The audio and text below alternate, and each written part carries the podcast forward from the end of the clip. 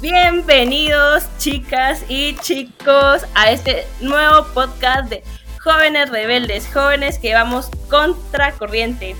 El tema de hoy es Estamos desintegrados. Hoy traemos a dos invitadas super mega cracks, Astrid y Clau, con un bachelor en teología. Así que aprovechenlas, chicos. Bueno, la primera pregunta de hoy es, ¿qué es estar desintegrado? ¿A qué nos referimos con esto? Y por qué es importante hacer conciencia y también por qué es necesario en nuestra vida diaria. Bueno, Majo, esta te la a contestar yo. Eh, Clau la contesta. Entonces, bueno, cuando tú decías qué significa que estamos desintegrados, creo que lo primero es empezar por justo por esa palabra, ¿no? Desintegrados, ya la palabra en sí te habla de una falta de integración.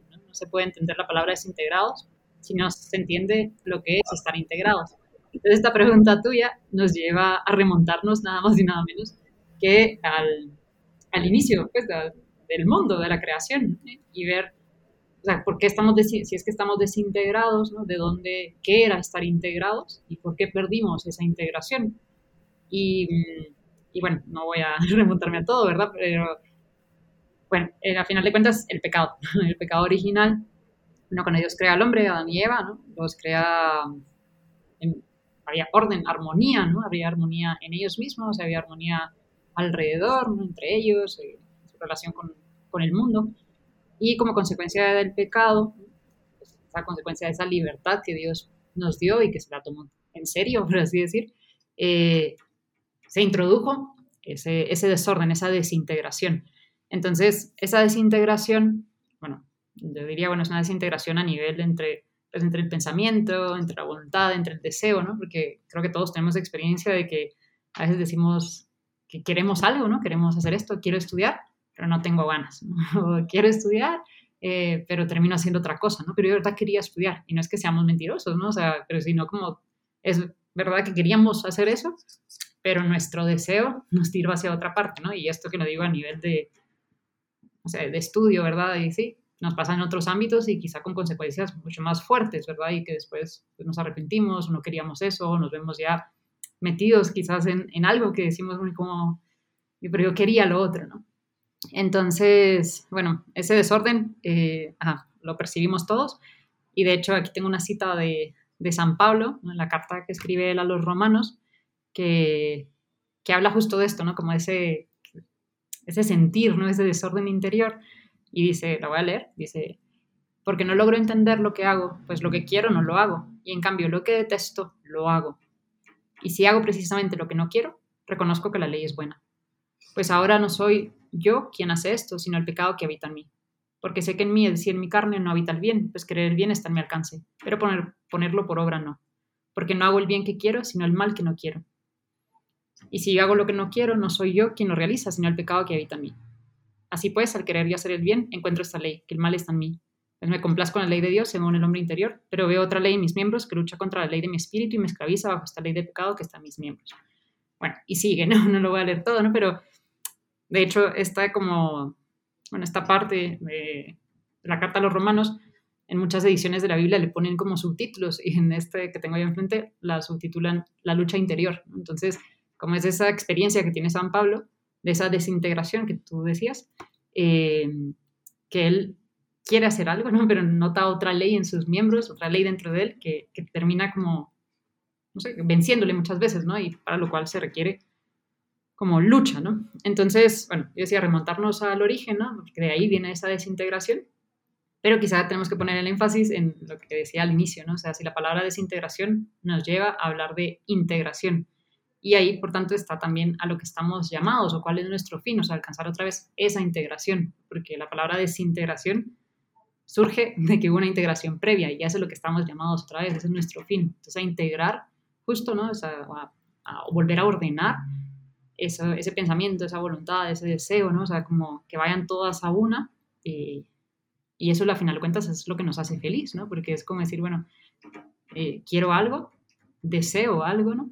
Hago algo, ¿no? Y eso es eso súper bonito, ¿no? Y, a medida que uno va luchando por decir algo, se va logrando esa, esa integración, ¿no? Y esa unidad en el hombre.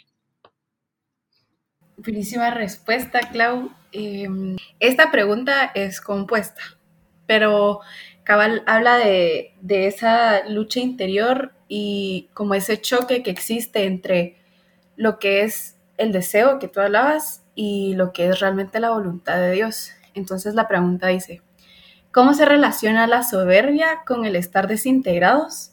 ¿Y por qué ser humildes es importante para dejar de estarlo? Ok, entonces esto la voy a contestar yo, Astrid. Y, y bueno, como bien dijo, dijo Clau, ¿verdad? Esta desintegración surge por, por el pecado, ¿verdad? Nos remontamos al origen.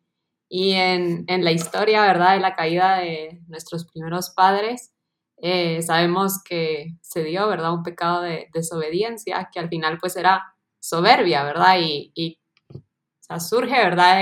Que Eva, ¿verdad? Quiso comer de este fruto que la invitaba a ser como, como Dios. O sea, de, de cierta manera no estaba reconociendo lo que ella era, ¿verdad? Criatura.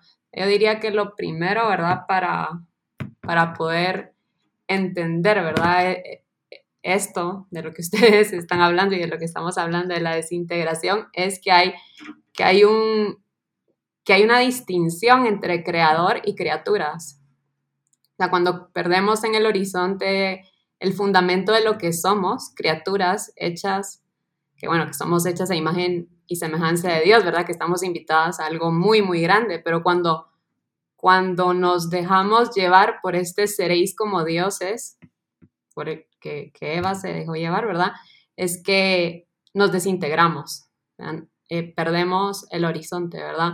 Y Benedicto XVI decía que parte, ¿verdad?, de lo que estamos viviendo eh, ahorita, actualmente en Occidente, se debe a este cinismo, ¿verdad?, de una cultura que ha negado sus propios fundamentos y es el fundamento, ¿verdad?, es este reconocimiento de que yo soy una criatura que tengo un creador y en ese reconocimiento, ¿verdad?, eh, pues de ahí parte, de ahí parte todo lo demás, ¿verdad? Sin embargo, ser criatura respecto a un creador que es Dios, eh, no significa que estamos en el olvido, ¿verdad? Y, ya, sino que estamos llamados a algo mucho más grande. Hay una frase de San Juan Pablo II que dice, cuando Dios te mira, ve algo más hermoso, más extraordinario y más asombroso de lo que puedes hacerte idea. Entonces, no somos la suma de nuestras debilidades y nuestros fracasos, sino que la suma del amor del Padre, porque, bueno, somos las únicas criaturas a las que Dios creó como imagen y semejanza. Las únicas criaturas hechas a su imagen y semejanza, ¿verdad? Y la humildad es eso, es el reconocimiento de, de bueno, de mis debilidades, pero también de que soy eh, un ser amado por Dios. Hay una, una vez escuché una anécdota de un rabino judío y él decía que uno en, su saco, ¿verdad? Como en un blazer que tenía, siempre tenía que llevar como dos, dos realidades en cada uno de los bolsillos o dos consideraciones. Y una consideración es la, la consideración de que somos una mota de polvo en el universo y la otra consideración es la que somos seres únicos e irrepetibles. Entonces, como cristianos, ¿verdad? Pensaba yo, bueno, la humildad es eso, ¿verdad? Reconocer reconocerme criatura, por lo tanto nada delante de Dios, un ser dependiente de Dios, pero al mismo tiempo saberme hija de Dios, ¿verdad? Creada por Dios, llamada algo mucho, mucho más grande, ¿verdad? Y es, y, en, esa, en esa humildad, ¿verdad? Que nos da, que nos da, eh, pues es el fundamento, ¿verdad? Es que podemos dirigirnos ya a un fin, o sea, partiendo de esa humildad realista de lo que somos, criaturas, ¿verdad? Podemos encaminarnos a un fin. Y es ahí donde podemos, ¿verdad? Por medio de la lucha, porque no es sencillo, integrar lo que somos y encaminarlo a ese fin. Bueno, Sofía Majo, no sé si, si queda claro, porque ha sido como, como que uno podría hablar de esto dos horas, pero creo que tiene que ser breve. Sí, la verdad que es súper claro y creo que es un tema súper complicado porque es como mezclar, entender de que sí, es cierto que somos criaturas, pero también Dios quiere que estemos juntos o sea, somos su familia y es súper fuerte, ¿no? Y nos llama a estar siempre junto a Él, ¿verdad? Entonces, a, mí me parece súper fuerte, la verdad, pero para eso hay que luchar todos los días. Y a eso, esto va nuestra otra pregunta. ¿Cómo hacemos para estar integrados de nuevo y encontrar como esa unidad de vida? Ok, yo esta te la voy a contestar ahora yo, Clau, otra vez. Eh, entonces, ¿cómo, o sea, ¿cómo luchar eso? Claro, como tú decías, bueno, es, volver a integrar, ¿verdad? Y tú usaste ahorita el término unidad de vida, que es como, pues, es un concepto que justo es decir, bueno, tener una vida, ¿no? O sea, y, y es difícil a veces unificar porque son elementos distintos, ¿verdad? Y no sé, como a veces, eh, no sé, un collar, ¿verdad? Que está hecho como de muchos bits, o sea, como distintos, ¿verdad? Lo que las une es, es el, el, hilo, ¿verdad? Y hay que buscar, bueno, qué va uniendo los distintos ámbitos, aspectos, de todo de mi vida, que sean todos unidos y eso me haga ser una persona. Aquí me estaba recordando de una anécdota de, bueno, dos. Una que a mí me gusta mucho.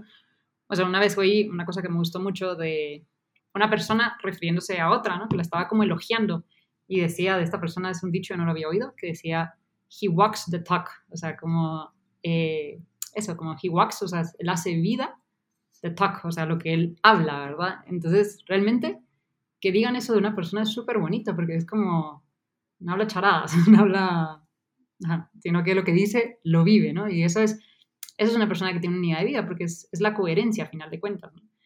Y la otra anécdota que, bueno, que esta la oí a su vez de un, en un video, cuenta, cuenta uno que,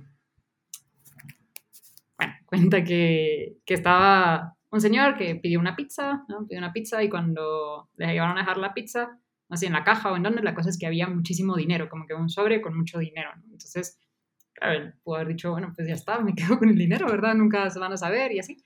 Pero él llama a la pizzería y dice, mire, pasó esto, ¿no? O sea, acá hay muchísimo dinero que no, que no es mío, ¿no? Entonces, bueno, la cosa es que, no me acuerdo, era una cantidad así, millones, no sé cuánto, ¿verdad? La cosa es que llegan, eh, entonces después como agradecerle un montón, te lo llegan a entrevistar, de que, de que sí pueden sacar esa entrevista, que, que muchas gracias, que gente tan coherente ya no se encuentra y todo.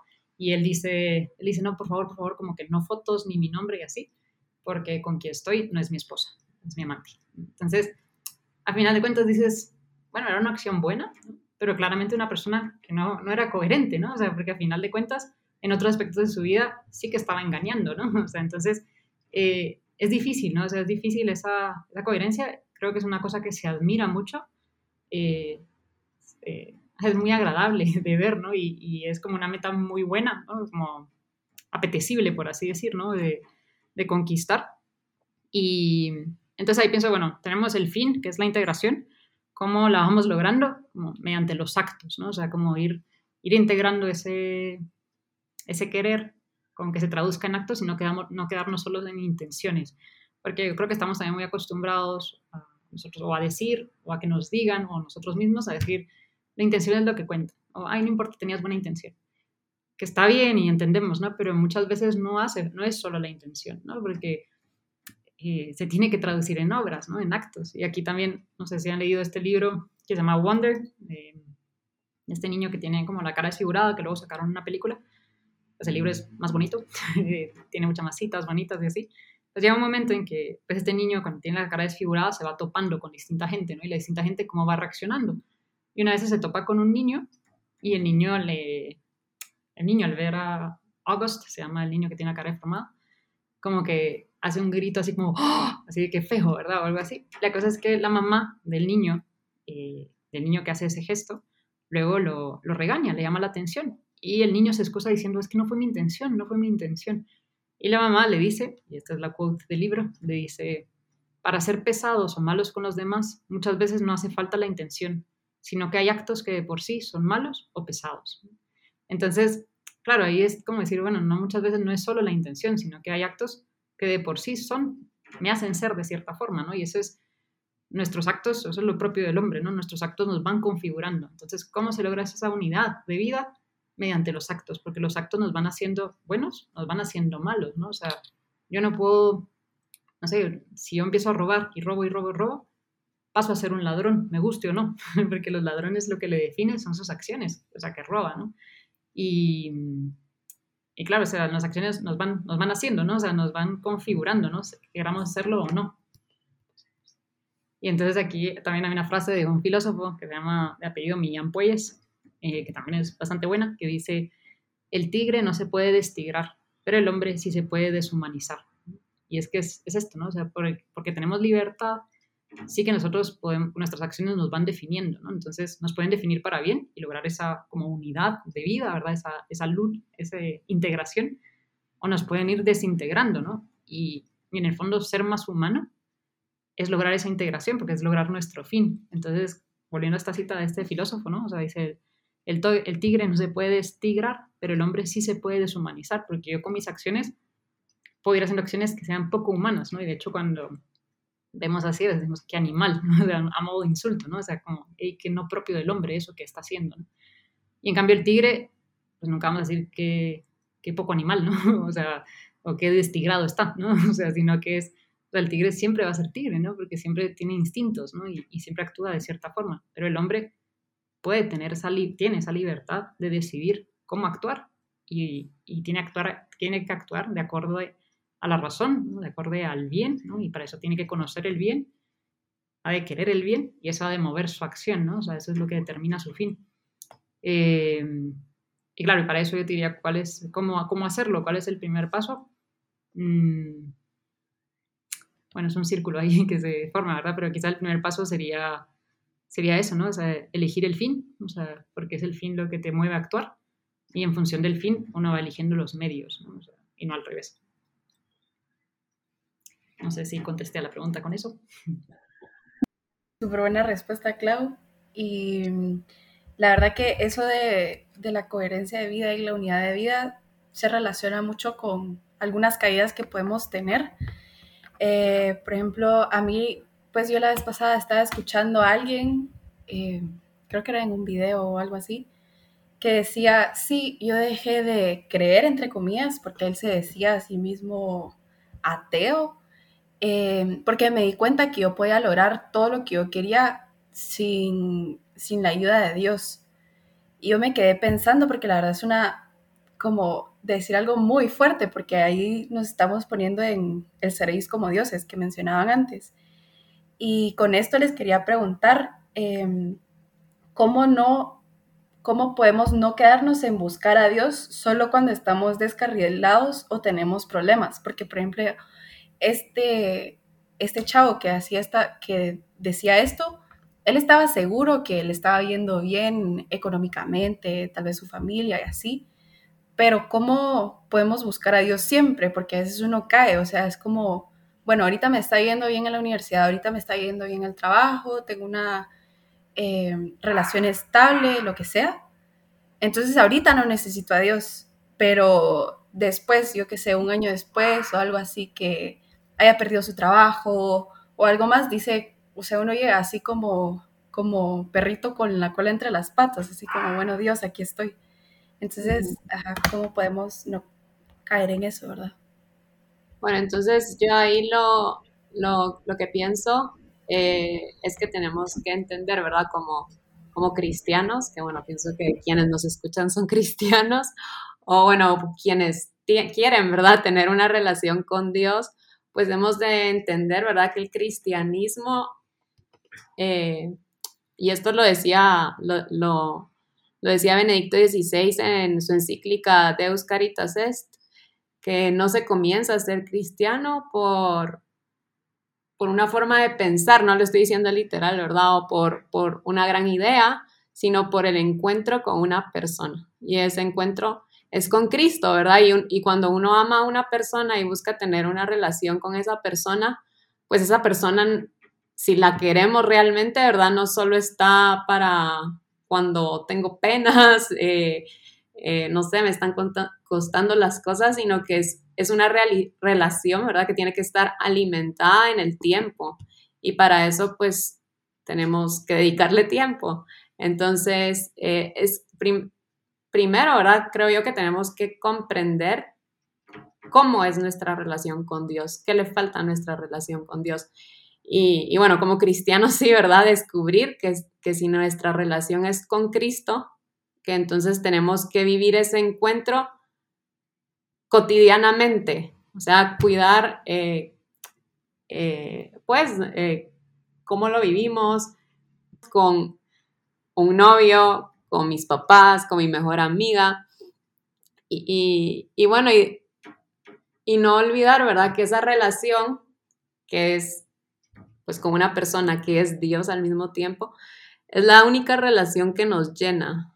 Eh, bueno, esto no, no, sé si va alineado con la pregunta, pero, pero bueno, yo hablando del tema, de este tema, estamos desintegrados, pensaba en un libro que se los recomiendo muchísimo, que es Dioses Rotos de Gregory Popcak. Y, es buenísimo el libro porque, porque bueno, el, el, autor ahí habla de cómo estamos todos llamados, ¿verdad? Como cristianos, bueno, en realidad todos, ¿verdad? A la deificación, a ser como, a ser dioses, ¿verdad? Dios, Cristo se hizo hombre para que el hombre se hiciera Dios. O sea, solo nosotros viviendo esa, en esa relación con Cristo, en esa unión con Cristo que se hizo hombre, podemos llegar a ser como Dios. O sea, estar plenamente integrados. Bueno, será de luchar, ¿verdad? Siempre, siempre, siempre. Pero, pero es la invitación eh, a la que hemos sido llamados, ¿verdad? Y, y bueno, el autor en este libro dice, cuando Dios te mira, ve en ti el cumplimiento de toda esperanza, de todo sueño, de todo deseo y de toda potencialidad. En resumen, cuando Dios te mira, ve en ti a un Dios. Y bueno, ¿verdad? Para llegar a esto, pues sí tenemos que estar muy unidos a Cristo, porque Cristo se hizo hombre, ¿verdad? Y, nosotros somos seres humanos. Y en su humanidad aprendemos a ser buenos humanos, mejores personas, mejores personas, ¿verdad? Viviendo las virtudes, bueno, ya cada uno podría tenerse en mil, mil temas, ¿verdad? Pero bueno, en eso, ¿verdad? O sea, no pensar que, que es para mi relación con Dios es para momentos, sino que al final pues es el encuentro con una persona que, que quiero, ¿verdad? Que, que, es, que porque la quiero tanto tiene que ser algo cotidiano, constante, ¿verdad? Siempre, siempre, siempre, siempre, siempre. Entonces eso, ¿verdad? Permea todas las, las, las fases de mi vida. Entonces, pues mi relación con Dios no solo está cuando rezo, cuando voy a misa, sino cuando estudio, cuando voy al gimnasio, cuando estoy con mis amigos, porque, porque la relación está ahí presente siempre, ¿verdad?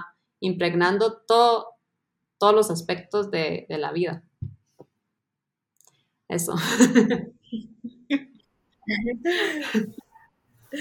Súper, me encanta, la verdad. Y es que es súper fuerte porque eso, ¿verdad? Dios como que nos, lo dijiste, que como que quiere que seamos casi que dioses, o sea, como que lo voy a repetir otra vez, somos su familia, ¿verdad? Y mm, algo que no me deja dar vueltas es que algo que dijeron, por ejemplo, en la parte de las tareas, a veces yo digo, va, voy a hacer las tareas, hoy de una vez voy a terminar en, en la noche, pero me quedé dormida. Y es que al final, nosotros como santos, o la meta que queremos, o sea, no, no, es que seamos santos, pues, pero queremos llegar a la santidad, eh, tenemos que dar buen ejemplo, ¿verdad?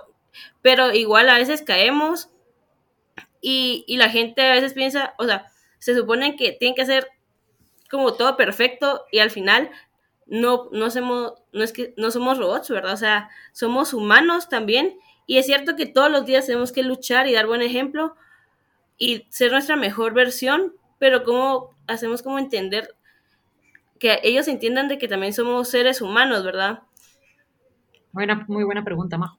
Em, ajá, yo te diría primero, em, me parece que quizás, aunque a veces reclamen esa perfección, me parece que en el fondo no, no, no la buscan ni la quieren encontrar porque la perfección, perfección, perfección, me parece en general como que repele, ¿no? Porque es tan ajena, tan imposible, tan así, que lo demasiado perfecto te aleja, ¿no?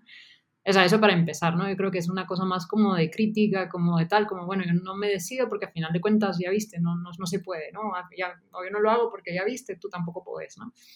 Pero entonces yo creo que para empezar, quizás quienes reclaman perfección, eh, quizá en el fondo están reclamando otra cosa, eh, o están como ahogando una voz interior, me parece. Eh, eso para empezar. Pero sí es verdad, o sea, sí es verdad que sí estamos llamados, o sea, pues, a dar buen ejemplo, ¿no? No puede ser como como sea, estamos, somos cristianos y quiera que no, de alguna forma se ha de notar, ¿no? Pero lo que se ha de notar me parece sobre todo es la lucha. De hecho, pues José María Escriba eh, decía, ¿no? Que, que, es la santidad, o sea, en un momento dice, ¿no? Es, luchar, es la lucha, es comenzar y recomenzar. Y ahí está la grandeza, en recomenzar, que a veces es mucho más difícil, ¿no? Recomenzar porque uno ya sabe lo que me costó, ya sabe que, uno ya sabe que, pues, que no me sale bien, ya, ya sé que, o sea, entonces recomenzar sabiendo eso, te obliga necesariamente a apoyarte en, las fuerzas de Dios y no, no solo en las tuyas, no solo en las propias, porque uno ya es como consciente de la propia, de la propia miseria y quizás eso engancha con la respuesta que, que daba Astrid antes de, de, la humildad, ¿verdad? Eh, entonces yo diría, por un lado, eso, ¿no? O sea, como que sí es importante el ejemplo, obviamente. Por otro lado, me parece que esto de que la gente se escandalice porque busca la perfección, creo que al final de cuentas no está buscando eso. Eh, pero que sí estamos llamados a dar buen ejemplo. Y aquí quería también decir una cita del Evangelio, ¿no? Que, que, cuando el Señor, cuando Jesús nos dice, ¿no? O sea, como cuando da el mandamiento, lo que se llama el mandamiento nuevo, ¿no? Eh, justo pone ahí como, me parece como, bueno, lo voy a leer después, lo voy a poner, dice, amarás al Señor tu Dios con todo tu corazón, con toda tu alma y con toda tu mente.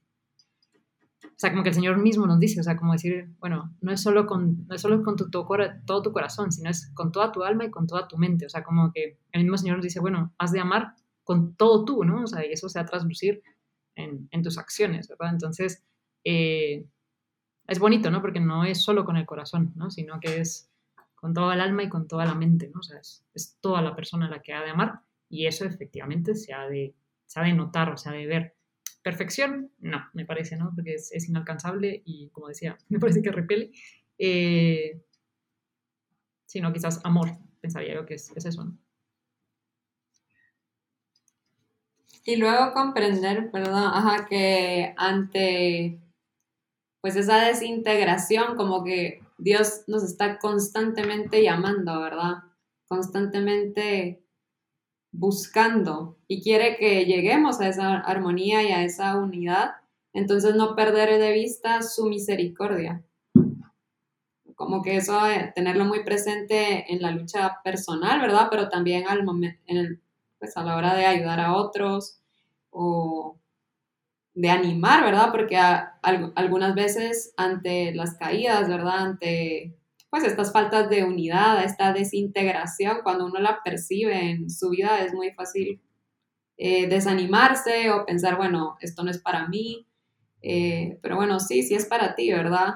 Lo que, lo que necesitas es ponerle un orden, ¿verdad? Ordenar esas potencias, mente, corazón, para realmente pues amar y actuar conforme a, lo que Dios quiere en cada momento, ¿verdad? Teniendo eh, en la cabeza, ¿verdad? Que Dios pues nos está constantemente buscando, tener en el horizonte que, que Dios nos ama, ¿verdad? Y que nos llama constantemente.